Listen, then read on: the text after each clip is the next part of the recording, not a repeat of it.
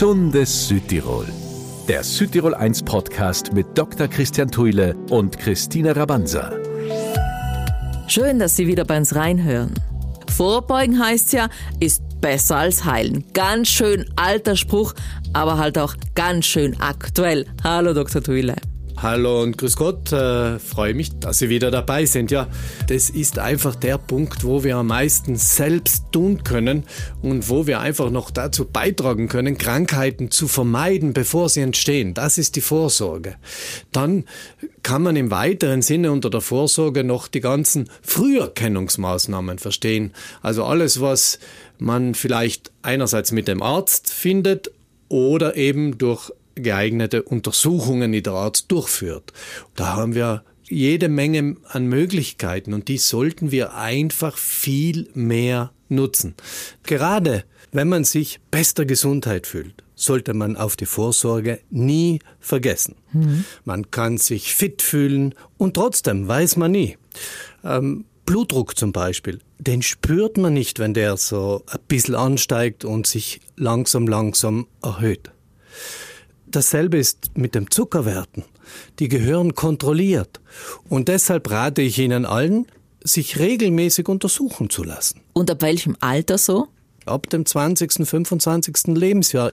Denn so schwerwiegende Erkrankungen wie Bluthochdruck oder die Zuckerkrankheit, aber auch Nieren- und Herzkrankheiten, die lassen sich heute in der Regel, wenn man drauf schaut, rechtzeitig erkennen und vermeiden. Mhm. In jedem Fall aber gut behandeln.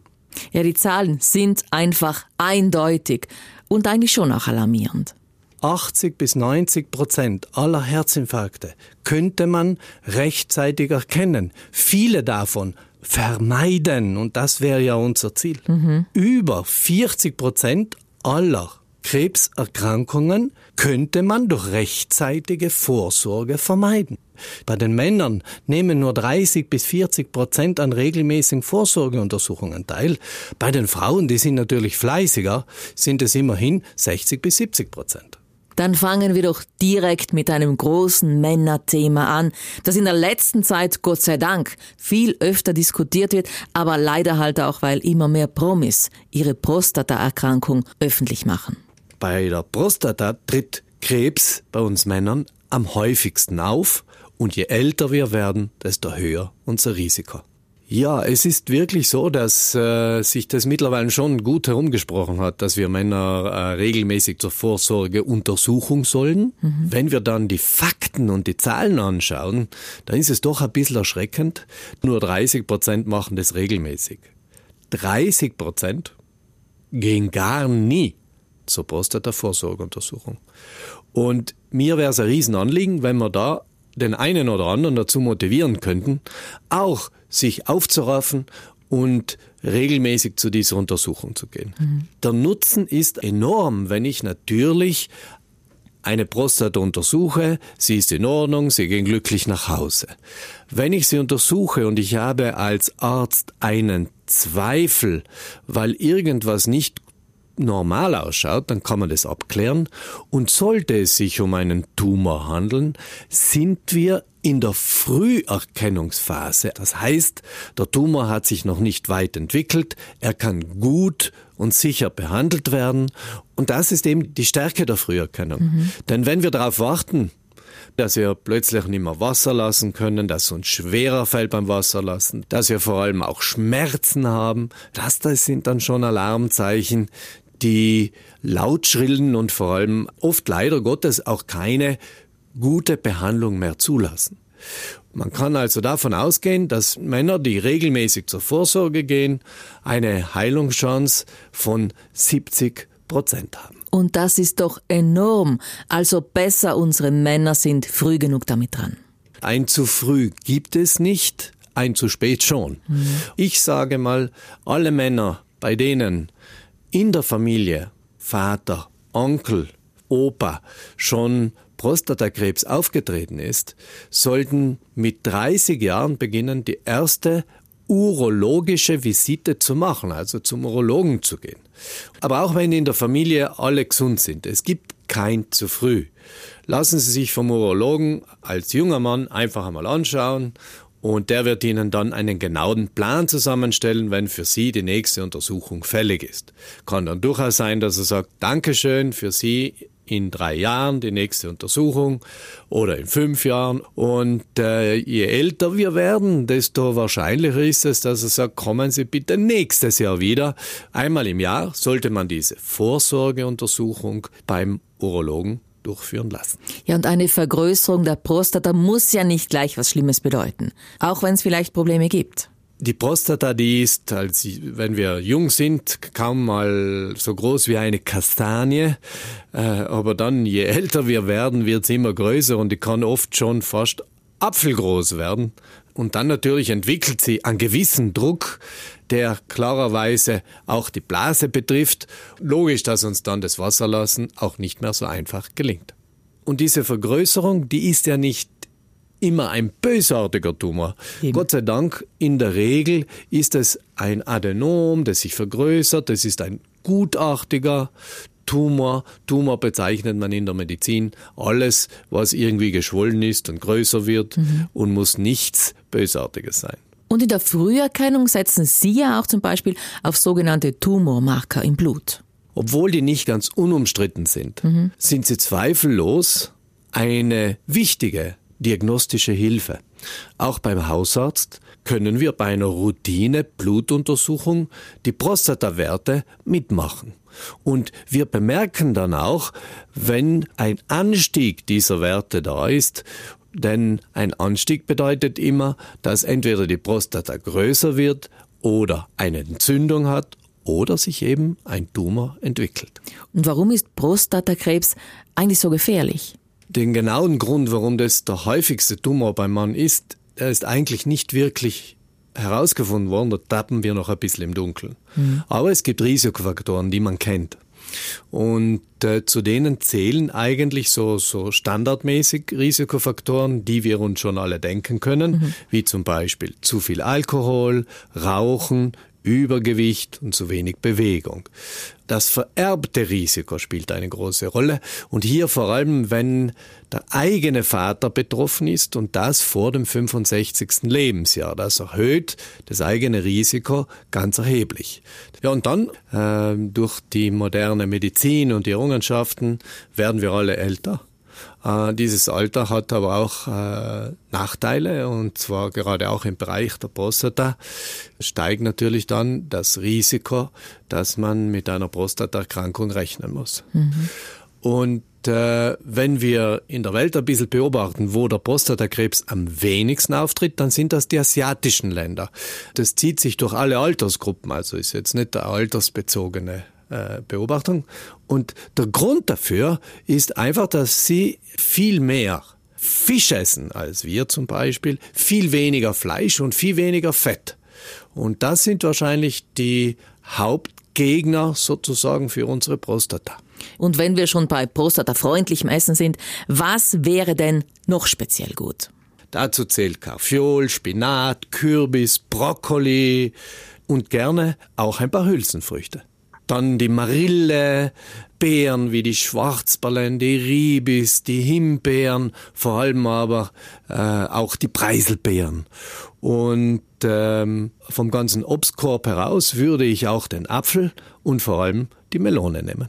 Und unsere Prostata liebt auch Omega-3-Fettsäuren. Und diese Omega-3-Fettsäuren, die haben wir in Südtirol ja jetzt nicht gerade in unserer Paradeküche. Deshalb mhm. ist es nicht schlecht, wenn wir da mal ein bisschen über unseren Tellerrand hinausschauen und auch viel, viel Fisch essen und auch mal Leinsamenöl verwenden.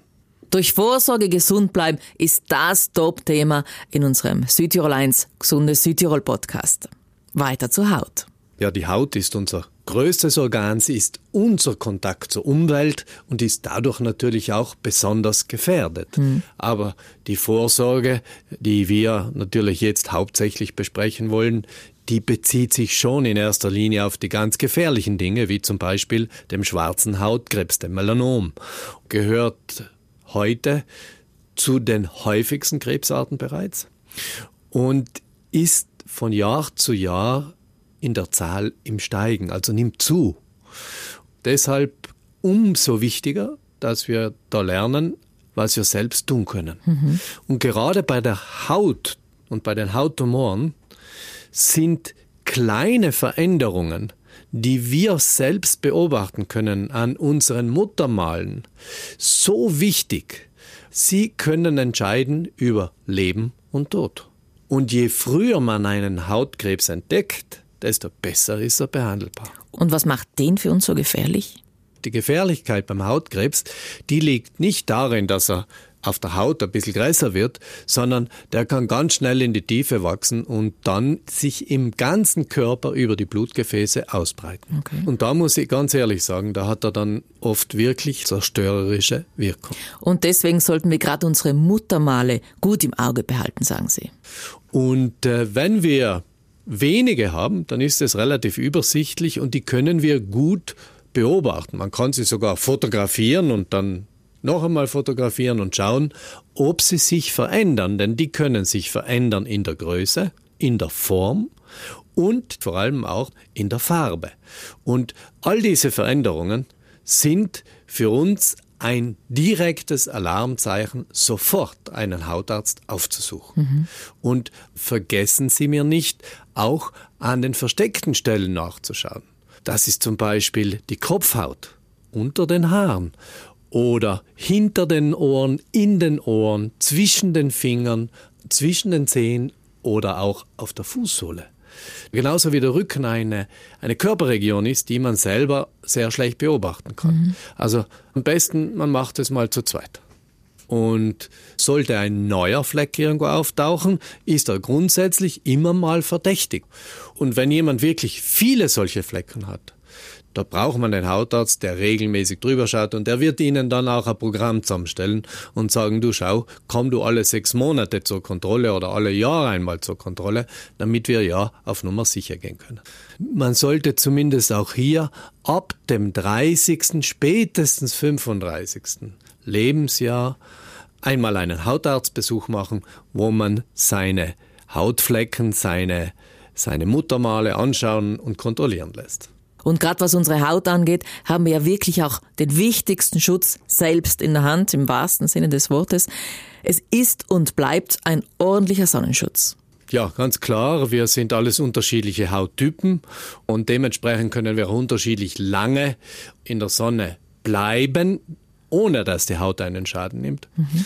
Aber wenn Sie jetzt sagen, was ist so eine Durchschnittszeit, äh, dann muss ich sagen, bei uns in Südtirol wahrscheinlich so diese 20 Minuten. Je heller die Haut, desto weniger lang. Und wir Südtiroler sind ja so die klassischen äh, Eincremer am Meer, das Ach tun wir so. dort. Dort sind wir sehr fleißig, die ersten Tage zumindest. Und äh, was bei uns ein bisschen fehlt, ist das Verständnis dafür, dass wenn wir auf den Berg gehen, auch einen Sonnenschutz brauchen. Die Sonne am Berg ist mindestens so aggressiv wie die Sonne am Meer. Also bitte, wenn Sie auf den Berg gehen, circa 30 Minuten vorher sollten Sie sich eincremen, damit sich der Sonnenschutz der Creme auch voll entfalten kann. Und zwar Sommer wie Winter. Und es gibt ja genug weitere Beispiele dafür, was unsere Haut zu schaffen macht, also was sie schwächt. Die Umweltgifte zum Beispiel, alles, womit wir Kontakt haben könnten, was eine Allergie auslösen könnte, auch Waschpulver, äh, Stoffe, die wir tragen, das alles kann unserer Haut Schaden zufügen. Mhm. Und Sachen von innen heraus, die können schaden und die können nützen. Ein typisches Beispiel, was der Haut extrem schadet, ist das Rauchen, weil es die Haut einfach schneller altern lässt. Und etwas, was die Haut extrem schützt, ist eine gesunde, ausgewogene Ernährung und natürlich wie immer auch der entsprechende Bewegungsaufwand dazu. Mhm. Und dann spielt natürlich unsere Schlafgewohnheit eine große Rolle und das, was wir essen. Wir können unserer Haut also viel Gutes tun, indem wir sie äh, zum Beispiel mit gesunden Fettsäuren anreichern. Was sind das? Das ist zum Beispiel das Leinsamenöl, das Borretschöl, das Nussöl. Und dann dürfen wir natürlich eines nie vergessen, die Haut braucht genügend Flüssigkeit. Wir müssen also genügend trinken. Und falls einer Zweifel hat, am besten Wasser. Und wir bleiben gleich hier in der Gegend und kommen zum Darm. Es passiert ja kaum was in unserem Körper, ohne dass er mitmischt.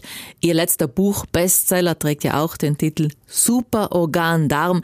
Haben wir in diesem Podcast ja auch schon drüber gesprochen. Und mir ist er deswegen so ein großes Anliegen, weil es hier wirklich gute Vorsorgemöglichkeiten gibt, gute Früherkennungsmöglichkeiten gibt und die werden bei uns immer noch zu wenig genutzt. Und dabei ist Darmkrebs die zweithäufigste Krebsform bei Frauen und die dritthäufigste bei Männern. Das Blöde daran ist, diese tödliche Gefahr bemerken wir lange gar nicht, sagen Sie.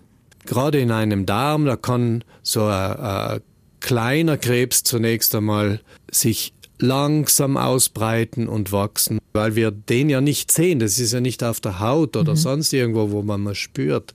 Und wenn man ihn dann mal spürt, wenn es dann zu Blutungen kommt, dann ist es meistens schon allerhöchste Zeit. Also besser, wir lassen auch unseren Darm regelmäßig mal durchchecken. Es gibt ganz einfache Untersuchungsmethoden. Das ist zum Beispiel die Untersuchung vom Stuhl auf Blut, die ja jeder von uns angeboten bekommt und die so eine, eine, eine Screening-Methode darstellt. Also ich finde sie persönlich nicht so zuverlässig. Deshalb wäre für mich äh, schon wichtig, dass wir einen Schritt weitergehen und dass wir die eigentlich beste Vorsorge, die Darmspiegelung, in Betracht ziehen. Mhm. Also bei der Darmspiegelung schaut man mit einer Kamera den ganzen Dickdarm an und äh, kann zum Beispiel kleinste Polypchen erkennen und dann natürlich auch entfernen. Denn aus einigen dieser Polypen wächst später mal ein größerer Polyp und der kann dann zum Tumor werden. Mhm. Und da ist natürlich, wenn man nicht hinschaut, äh, die Gefahr groß, wenn man regelmäßig diese Kontrollen macht, dass man vielleicht mit 45 die erste Untersuchung macht, äh, dann hat man zehn Jahre einmal Ruhe, dann kann man die nächste Untersuchung machen, wenn alles gut gegangen ist. Dann macht man es alle fünf, sechs Jahre und äh, ist eigentlich immer auf der sicheren Seite, weil die Tumore im Darm in der Regel einfach nicht schneller wachsen. Nur noch kurz zur Vorsorgeuntersuchung, die wir ja alle 50 Jahre vom Land angeboten bekommen. Die Stuhluntersuchung auf Blut ist für Sie nicht so aussagekräftig.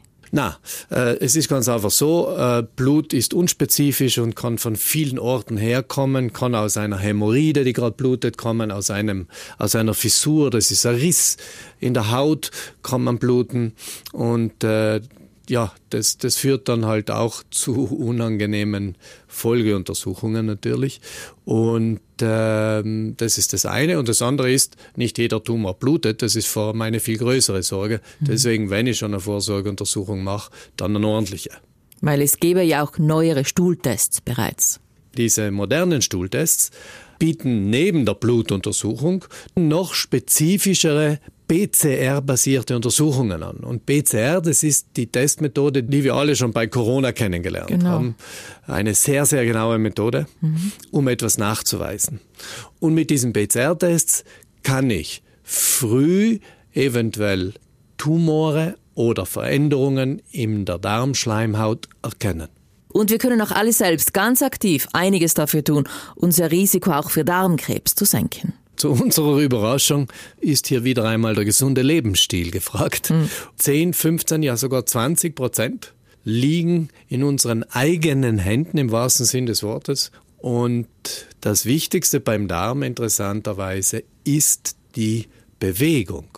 Das mag auf den ersten Blick erstaunen, weil was hat der Darm mit der Bewegung zu tun? Mhm. Aber durch regelmäßige Bewegung kommt der Darm in Schwung er wird sozusagen ein bisschen durchgeschüttelt und das macht ihn selbst auch Bewegungen ausüben, diese peristaltische Bewegung, diese Darmbewegung, wodurch er einfach den Darm schneller entleeren kann. Und das ist ein ganz wichtiger Punkt, weil Giftstoffe damit eigentlich weniger Kontakt zu der Darmschleimhaut haben. Mhm. Dann ganz, ganz wichtig, äh, zu viel Bauchfett bringt leider auch ein erhöhtes Risiko mit sich. Rauchen äh, wissen wir auch, dass wir ein erhöhtes Risiko haben. Und natürlich müssen wir dann, und das hat sich in den letzten Jahren ja auch herumgesprochen, auf noch etwas achten, nämlich nicht zu viel rotes Fleisch, vor allem aus Massentierhaltungen, zu essen. Aber durch eine gesunde, natürliche, ausgeglichene Ernährung geht hier schon einiges. Unser Darm ist zum Beispiel ein ziemlicher Vitamin-Junkie. Wir neigen ja dazu, uns mit Vitaminen zu überfüttern. Man, man kann schon von einem Vitaminwahn sprechen. Aber der, der wirklich immer was braucht und äh, gut versorgt sein muss, das ist der Darm. Und wenn wir ihn ausreichend mit Spurenelementen und Vitaminen versorgen durch eine ausgewogene Ernährung, und viel, viel Ballaststoffe, das ist ganz, ganz die Basis von allem, desto weniger haben wir ein Risiko an Krebs zu erkranken. Wir wissen äh, Spurenelemente und Vitamine, da denken wir sofort an Obst und Gemüse.